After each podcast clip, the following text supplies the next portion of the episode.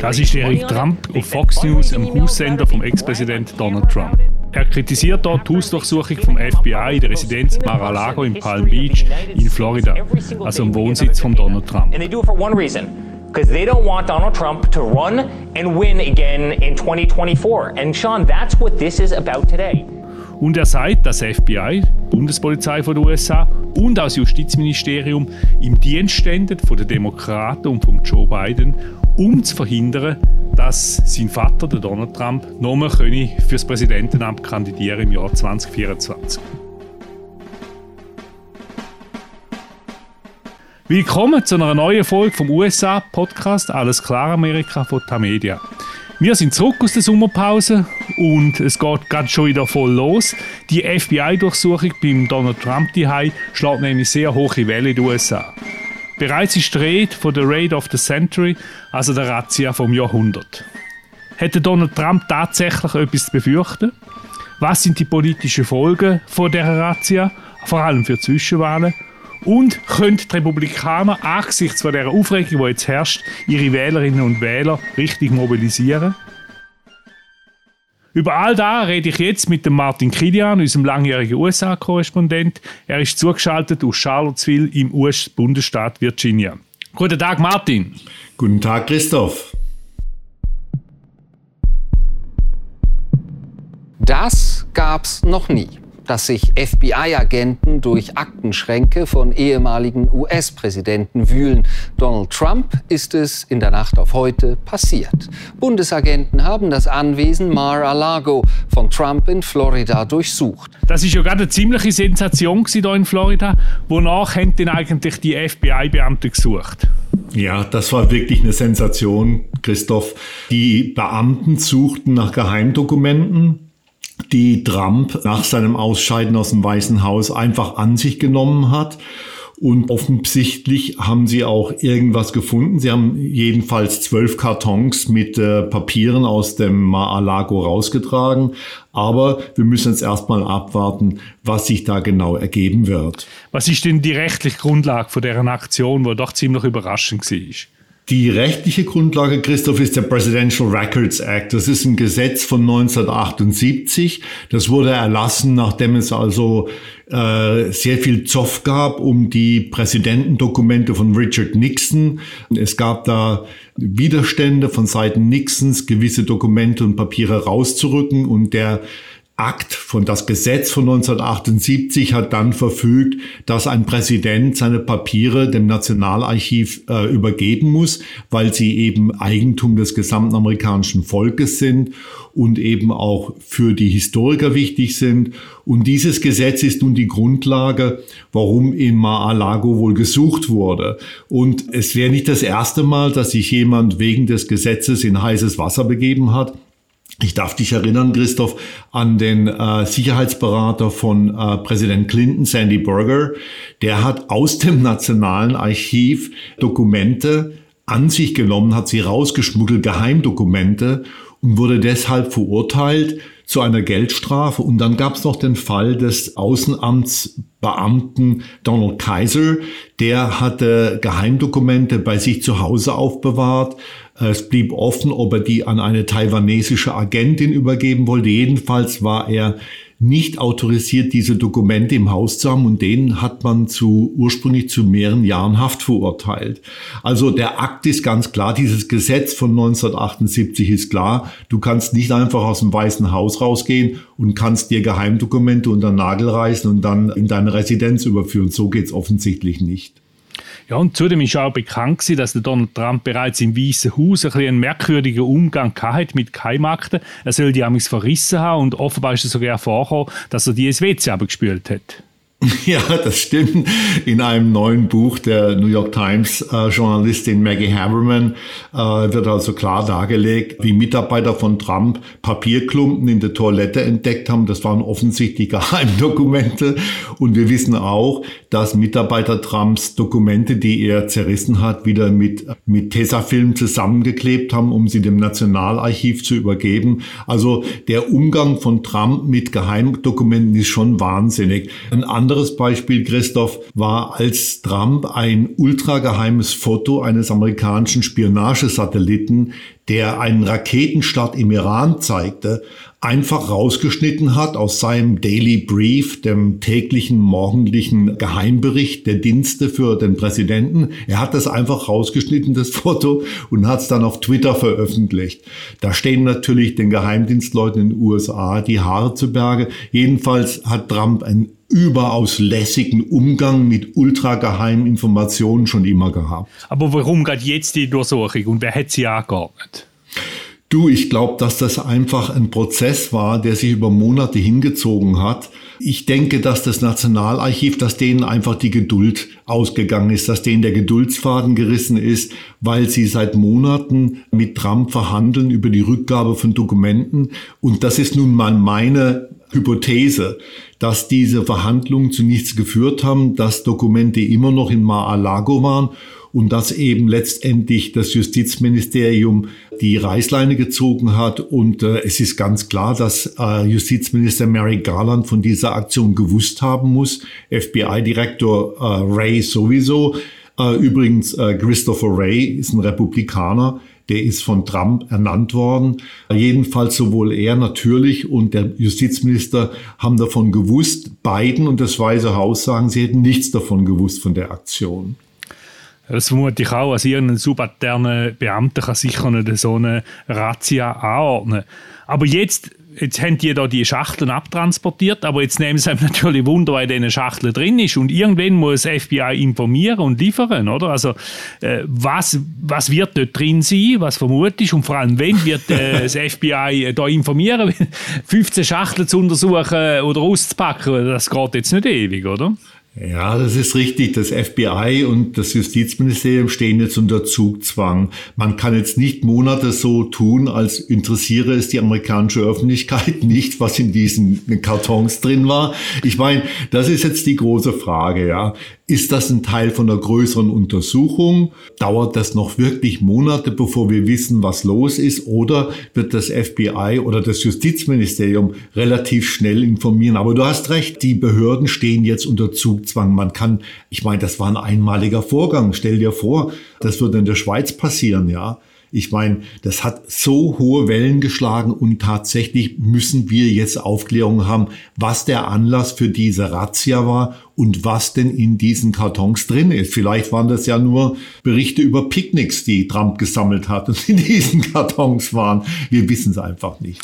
Ja, aber wenn das Picknickbericht wäre, hätte das FBI ein gröberes Problem, oder? Und mit dem FBI auch das Justizministerium. Oder anders gefragt, könnte denn da noch mehr dahinter stecken, etwas anderes? Stehen die Ermittlungen eventuell im Zusammenhang mit, äh, dem Sturm aufs Capitol im Januar 2021 oder mit den Ermittlungen in Georgia? Ja, es gibt Stimmen, die vermuten, es könnte hinter der Razzia noch mehr stecken als nur die mutmaßlichen Geheimdokumente. Ob das nun alles mit dem Sturm aufs Kapitol etwas zu tun hat, bezweifle ich, weil das ist eine ganz andere Untersuchung, die im Kongress läuft und wo der Kongress oder der zuständige Sonderausschuss des Kongresses mit dem Justizministerium zusammenarbeitet. Georgia Ganz sicher nicht, weil das ist eine Staatsuntersuchung der Bezirksstaatsanwältin in Atlanta. Und übrigens, äh, wir haben, du und ich, schon mal darüber geredet. Meiner Ansicht nach ist das im Moment äh, das Gefährlichste für Trump. Weil das ist ein Vorgang, auf den die Bundesregierung und auch der Kongress überhaupt keinen Einfluss haben. Das ist eine Staatsangelegenheit. Und Trump wird in Atlanta beschuldigt, dass er von dieser Staatsanwältin, dass er versucht hat, irregulären Einfluss auf die auf den Wahlausgang der Präsidentschaftswahl im Staat Georgia zu nehmen. Das könnte extrem gefährlich für ihn werden. Aber ich glaube nicht, dass der Vorgang in Florida, in Mar-a-Lago, diese Razzia, damit etwas zu tun hatte und auch nicht, dass es etwas mit dem Sturm aufs Kapitol im Januar 2021 zu tun hatte. Was ist denn, weil jetzt gerade neu rausgekommen ist, was ist jetzt mit der äh, Vorladung von, von der New Yorker Generalstaatsanwaltschaft. Der Trump muss jetzt dort aussagen, hat es geheißen, und zwar unter Eid. Und zudem müsse er seine Steuererklärung offenlegen. Das hat das Berufungsgericht in Washington entschieden. Ja, das sind zwei, das sind zwei andere Untersuchungen. Das ist also eine Staatsuntersuchung des Staats New York, die von der dortigen Justizministerin Letitia James angestrengt wird gegen Trump. Und natürlich seine Steuerbescheide, gegen deren Veröffentlichung er jahrelang gekämpft hat vor diversen Gerichten, die müssen jetzt dem Kongress übergeben werden. Ich meine, ein bisschen versteht man Eric Trump schon. Der Ex-Präsident steht von allen Seiten unter Beschuss. Seine Geschäftspraktiken werden durchleuchtet. Sein Gebaren nach der Wahl wird durchleuchtet. Sein Umgang mit Geheimdokumenten wird durchleuchtet, die Dinge in Georgia werden durchleuchtet. Also Trump hat im Moment jede Menge Dinge an der Backe, die allesamt sehr ungemütlich für ihn werden könnten.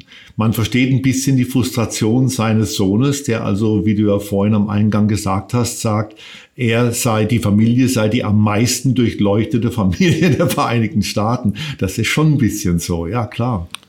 Ja, und der Erik Trump ist nicht der Einzige, der hässlich ist. Also alle Republikaner sind jetzt wütig und sie behaupten, es handelt sich in diesen juristischen Maßnahmen um politische Aktionen, um den Trump auszuschalten, um ihn wegzubringen von der politischen Bühne. Und hinter der ganzen Aktion steht der Joe Biden. ABC News, ein amerikanischer Sender, hat die Reaktionen zusammengefasst. Mal hören kurz hin. Representative Marjorie Taylor Greene tweeted, defund the FBI. Potential 2024 presidential candidates like Florida Governor Ron DeSantis continued to attack the Justice Department and the FBI. Senator Lindsey Graham said in a series of tweets that the investigation this close to an election is beyond problematic. Das ist ABC News, die die Reaktionen zusammengefasst haben. Unter anderem äh, auch der Ron DeSantis, Gouverneur von Florida, wo das kritisiert hat, die Aktion. Natürlich auch der Lindsey Graham, Senator, eben später noch auf ihn zu reden. Die Wut der Republikaner ist sehr groß. Äh, sie ist auch geschlossen. Sie geht über alles hinweg. Auch der Mike Pence hat sich sehr kritisch geäußert, der ehemalige Vize von Donald Trump, der sich eigentlich distanziert hat vom Trump. Jetzt gibt es da wieder einen gewissen Schulterschluss. Wieso die Wut, Martin? Ja, also erstmal, ich weiß nicht, ob dir das aufgefallen ist, Christoph, aber in dieser ganzen Wut fehlt eine Wutstimme, das ist die des Minderheitsführers im Senat, Mitch McConnell. Der hält sich völlig bedeckt, ja. Die Wut, ja, gut, das hat was mit dem generellen Opfergefühl der amerikanischen Rechten zu tun erstmal, ja. Wir sind die Verfolgten, uns wird immer so übel mitgespielt, bla bla bla, wir sind so arm. Das ist also eine Orgie von Klagen, die seit Jahren zum Teil völlig unberechtigt hier durch die rechte Medienlandschaft durchfließt. Aber natürlich muss man auf der anderen Seite sagen, es ist erstmals eine Hausdurchsuchung bei einem Präsidenten oder Ex-Präsidenten durchgeführt worden. Und als Resultat dieser Razzia hat das nochmal die wahnsinnige Wut der amerikanischen Rechten aufgeschäumt. Es gibt also jetzt Rede vom Bürgerkrieg. Man will zu den Waffen. Man soll die Gewehre durchlagen. Man soll sich Munition kaufen. Wenn man sich in den sozialen Netzwerken anguckt, was da vor sich geht, dann denkst du wirklich, dass wir alle uns bewaffnen sollten und äh, dass das liberale Charlottesville, in dem ich lebe, jetzt nächstens wirklich belagert wird von den äh, ländlichen Landkreisen um uns rum, die alle pro Trump sind. Charlottesville ist nicht pro Trump und dass wir hier wirklich kurz vor einem Bürgerkrieg stehen. Es ist gleichermaßen beängstigend wie manchmal auch fast grotesk, wenn man diese Einträge bei Twitter oder auf Facebook oder wo auch immer liest. Also es gibt da Tausende von Stimmen, die jetzt zu einem bewaffneten Krieg aufrufen, die von einem Bürgerkrieg reden und so weiter und so fort. Es wird natürlich auch darum gehen, dass man mit solchen äh, Ansinnen und mit solchen Übertreibungen die republikanischen Reihen schließen möchte im Hinblick auf die Kongresswahlen. Du hast vorhin Charlottesville erwähnt, deine Heimatstadt. Ich meine, wir haben, glaube 2017 ist es wo wir dort schon mal einen Aufmarsch gesehen haben von Rechtsextremen. Also es wäre nicht das erste Mal. Jetzt aber noch schnell kurz zum Mitch McConnell, den du erwähnt hast, der eben nichts gesagt hat. Ich meine, der Mitch McConnell gilt eigentlich als der mächtigste Mann auf dem Kongresshügel, der mächtigste Senator, der Mann aus Kentucky, ist glaube schon 80. Wieso seid ihr nicht zu dem Thema? Also zum einen hat er natürlich nicht viel übrig für Donald Trump, den er ganz klar für einen riesigen Idioten hält. Und wenn man sich jetzt auch überlegt, dass bei den kommenden Kongresswahlen McConnell natürlich eine Mehrheit wieder im, im, im, Senat haben möchte, die aber vielleicht nicht kriegt, weil ein Teil der republikanischen Kandidaten Trump-Kandidaten sind, die so bescheuert sind, dass sie eigentlich sicher geglaubte Siege im November bei den Wahlen verspielen könnten. Also Mitch McConnell ist kein Freund von Trump. Die andere Sache ist, dass Und das möchte man eigentlich den Republikanern generell anraten, auch diesen ganzen grotesken Reaktionen. Warten wir doch erstmal ab.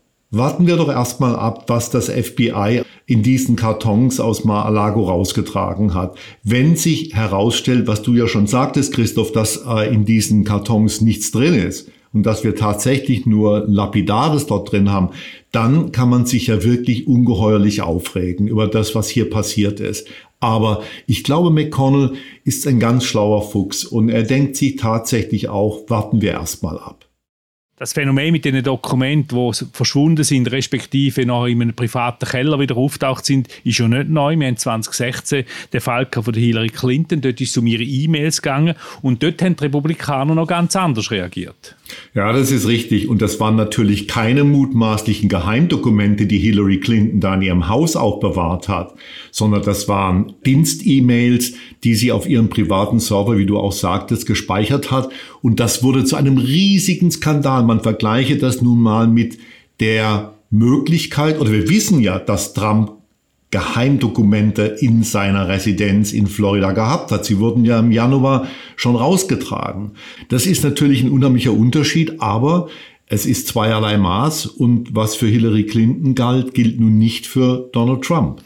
Wir lassen hier mal Raschin in eine Rallye vom äh, Präsident Trump aus dem Jahr 2018, wo er die Sache mit den E-Mails von der Hillary Clinton nochmal aufgenommen hat. But I was on stage with all those debates, first with some really fine people, the Republicans, and then with a very dishonest person, crooked Hillary Clinton. and during that time, and during Am Schluss hat das Volk in dieser Halle wieder gerufen, lock her up, lock her up. Also bringt Hillary Clinton ins Gefängnis. Das ist also einer der greatest Hits von Donald Trump. Der bringt er bei jeder Rallye, auch heute noch.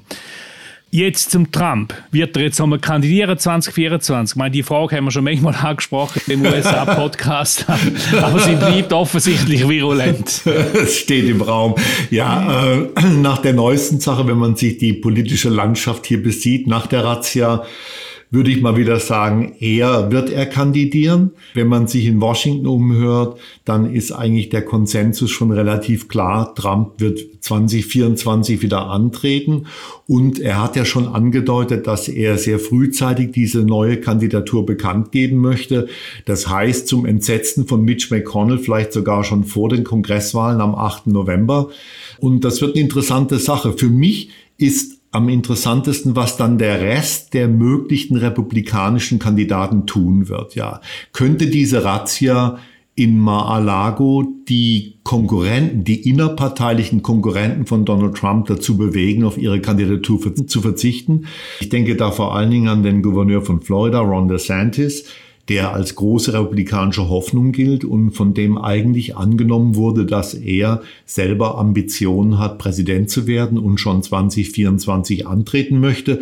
Es könnte nun sein, dass nach den Vorgängen in Mar-a-Lago DeSantis sich zurücknimmt. Er ist ja erst 43 Jahre alt. Er könnte also getrost bis 2028 warten und sich dann als Kronprinz von Trump hinstellen. Im Moment wäre es tatsächlich vorstellbar, dass Trump seine Kandidatur bekannt gibt und dass niemand ihn herausfordert in der Republikanischen Partei.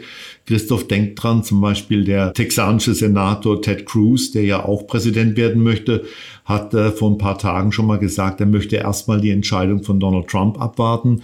Wäre tatsächlich vorstellbar, dass Trump unangefochten wieder Kandidat wird. Gut, die ganze Geschichte mit der Razzia, das passiert jetzt natürlich exakt im Moment, wo eigentlich der Joe Biden, wo als Präsident eher glücklos war, einen riesen Erfolg eingefahren hat, oder? Er hat ja das Gesetz zur Senkung von der Inflation, so heißt das, durchgebracht im Kongress. Also da geht es unter anderem um 370 Milliarden, die für den Klimaschutz aufgeworfen werden. Dann sollen Medikamente billiger werden man sagt, es war wahrscheinlich der wichtigste Tag in der Präsidentschaft Biden. Ist der Erfolg jetzt wegen der Razzia gegen den Trump, wo es dermaßen viel Aufmerksamkeit auf sich zieht, schon wieder verpufft? Ja, ich würde sagen, dass es überschattet worden ist, aber das ist natürlich nur ein zeitweiliges Phänomen. Äh, das ist eine gewaltige Leistung, was die Demokraten da hingelegt haben. Aber auf der anderen Seite sind die Umfragewerte von Joe Biden weiterhin schlecht. Trotzdem könnte es 2024 zu einer Neuauflage von Trump versus Biden kommen, wenn nämlich Joe Biden gegen den Widerstand von Teilen seiner eigenen Partei tatsächlich trotz seines hohen Alters wieder antreten möchte. Und das könnte eine sehr spannende Sache innerhalb der Demokratischen Partei werden. Zuerst kommen aber jetzt Kongresswahlen am 8. November. Was erwartest du da? Ja, das hat ja, wir haben ja auch darüber schon geredet im Frühjahr und ich war damals der Meinung, dass es einen republikanischen Durchmarsch geben wird, also dass die Mehrheitsverhältnisse sich sowohl im Repräsentantenhaus als auch im Senat zugunsten der Republikaner verändern werden. Aber es ist mittlerweile, wie du weißt, einiges passiert, vor allen Dingen, dass wirklich irrsinnige Abtreibungsurteil des obersten Gerichts, mit dem die höchstrichterlich verbriefte Abtreibungsfreiheit kassiert worden ist. Und das hat nun zu einer Mobilisierung geführt und könnte noch mehr Frauen mobilisieren, gerade in den, in den Vorstädten, den amerikanischen Vorstädten. Wir hatten nun im konservativen Staat Kansas eine erste Abstimmung über die Abtreibungsfreiheit nach dem höchstrichterlichen Urteil. Und da ist die weitere ein Dämmung, weitere Restriktion der Abtreibungsfreiheit klar abgelehnt worden. Und wenn man sich die Zahlen anguckt, warum diese klare Ablehnung zustande kam und wie sie zustande kam, das ist schon wahnsinnig. Das waren vor allen Dingen Frauen.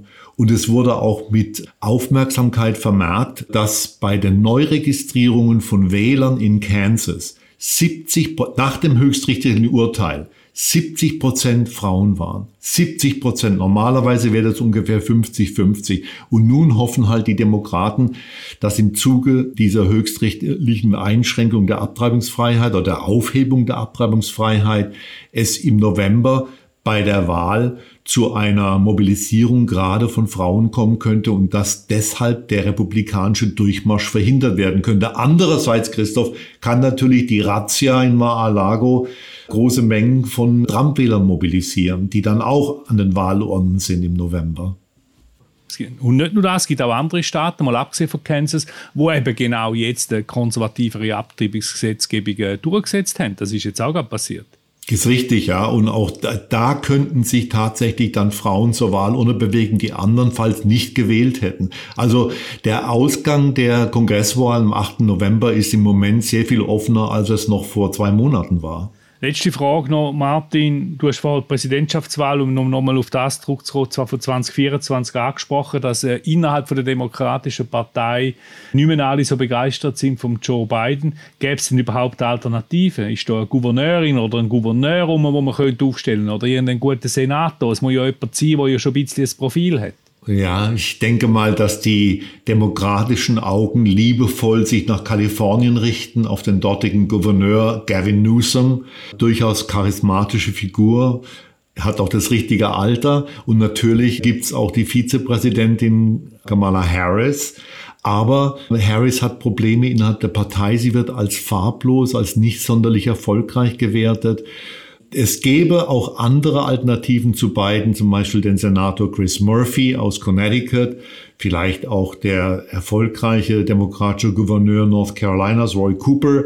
Aber natürlich, wenn Donald Trump wieder antritt, könnte das den halsstarrigen alten Joe Biden erst recht bewegen, nicht zu weichen und neuerlich, obwohl er dann bald auf die 80 zuschiebt schon 80 wäre, wieder ins Rennen zu gehen. Und das ist für viele Demokraten eigentlich eine naja, eine nicht sonderlich tolle Vorstellung. Andererseits kann man sagen, gut, Biden hat Trump schon 2020 besiegt, vielleicht schafft das 2024 nochmal. Ich muss nur sagen, ich möchte mir nicht zumuten, die Debatten zwischen Trump und Biden zu verfolgen und bei jedem Satz von Biden darauf zu warten, dass er irgendwas sagt, was er eigentlich gar nicht sagen wollte. Das möchte ich mir ersparen.